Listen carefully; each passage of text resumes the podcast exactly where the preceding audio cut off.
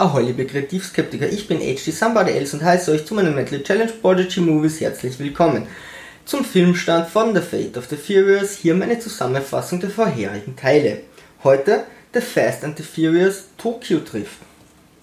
Sean Boswell, ein Schüler in den USA, eckt immer wieder durch illegale Rennen an und wird schließlich von seiner Mutter von zu Hause zu seinem Vater nach Tokio geschickt. Zwischen Vater und Sohn kommt es zu einigen Problemen.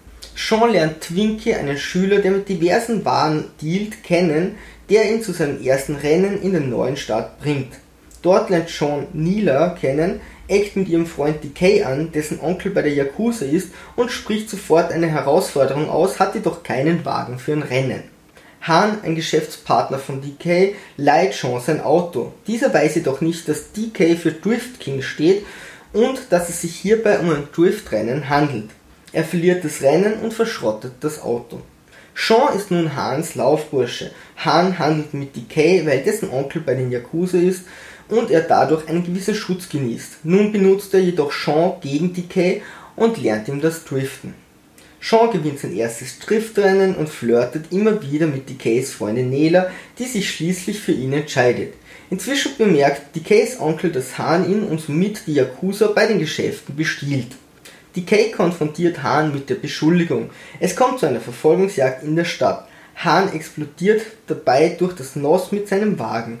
Nela will die Situation beruhigen und kehrt zu Decay zurück. Sean geht zur Yakuza, zu Decays Onkel und bittet die Angelegenheit mit einem Rennen klären zu dürfen. Der Onkel stimmt zu. Sean gewinnt das Rennen, bekommt Nela und wird zum neuen Decay, also zum neuen Driftkönig. Bald wird er von einem Amerikaner herausgefordert, der niemand anders als Dominic Toretto ist. Dominic sagt, er kannte Hahn. Hahn war Familie. Kritik Grundlagen und Hintergründe Die Handlung von Tokyo Drift ist kaum vorhanden und würde sich eher für eine kurze Folge einer Serie eignen.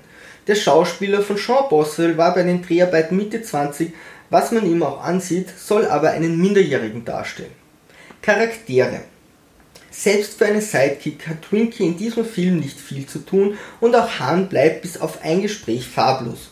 Auch seine Geschäfte mit Decay dienen nur als Aufhänger und bleiben im Dunkeln.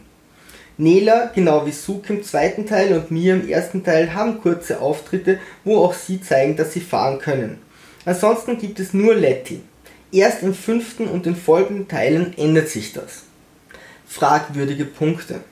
Sean geht im Jugendknast in den USA, indem er legal nach Tokio geschickt wird. Die Auseinandersetzungen mit seinem Vater sind oberflächlich und bald lächerlich. Schon nach dem zweiten Gespräch fährt er ohne Probleme rennen und bleibt die ganze Nacht weg. Han handelt und bestiehlt Decay, arbeitet ohne ersichtlichen Grund auch bei den Rennen gegen seine Geschäftspartner und leiht sogar Sean, einen Typen, den er seit wenigen Sekunden beobachtet, sein Auto. Nur mit viel Kreativität und Willen kann hier eine Hintergrundgeschichte interpretiert werden. Die Driftverfolgungsjagd durch Tokio ist zwar spektakulär, jedoch auch lächerlich. Obwohl die Wagen oft geradeaus fahren könnten, driften sie um jedes Hindernis und jeden zivilen Wagen herum. Einen triftigen Grund zum Driften gibt es leider nur selten. Hier wäre weniger mehr gewesen. Die Yakuza als Gegner und auch irgendwie als Verbündete sind für einen jungen Amerikaner, der in Tokio driften lernt, vollkommen überzogen. Es gibt keinen Grund für eine derart mächtige Organisation auf ein lächerliches Rennen eines vollkommen Unbekannten einzugehen, bei dem sie nichts gewinnen, sondern nur verlieren können. Hans Diebstahl und seine Ermordung werden nicht thematisiert. Decay kommt mit einem wenig Rufverlust davon. Ethik als Steigerung vom zweiten Teil ist der Chauvinismus hier eine Zumutung. Das Mädchen am Anfang flirtet provokant, trotz Freund und setzt sich selbst als Preis. Nela ist mit Decay zusammen, flirtet mit Jean, wechselt, kehrt ohne Probleme wieder zu Decay zurück und wird am Ende zum Nebenpreis degradiert. Beide Frauen sind schwach, klischeebehaftet und nur Preise für die Männer. Der Film enthält keine einzige starke Frau.